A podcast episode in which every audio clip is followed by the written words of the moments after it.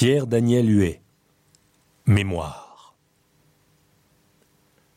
Un jour que le dauphin était au lit, à cause d'une légère indisposition, et que nous autres, qui lui tenions compagnie, tâchions de l'égayer par nos propos, la conversation tomba sur ce personnage qui s'était vanté, dit-on, d'écrire l'Iliade en caractères si menus qu'il avait pu la renfermer dans une coque de noix.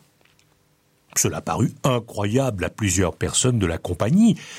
Pour moi, je soutins non seulement que c'était possible, mais encore que je l'exécuterais moi-même. Alors l'étonnement fut général. Il fallut, sous peine de passer pour un présomptueux, justifier ma proposition par le fait.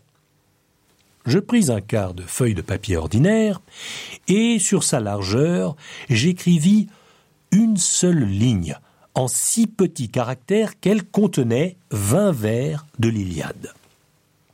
120 lignes de cette étendue pouvaient facilement tenir sur chacune des surfaces de la page, et conséquemment, la page elle-même, 2400 vers d'Homère.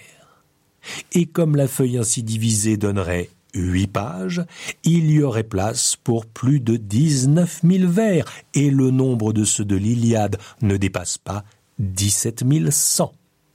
Ainsi, par une seule ligne, ma proposition se trouva démontrée. Pierre Daniel Huet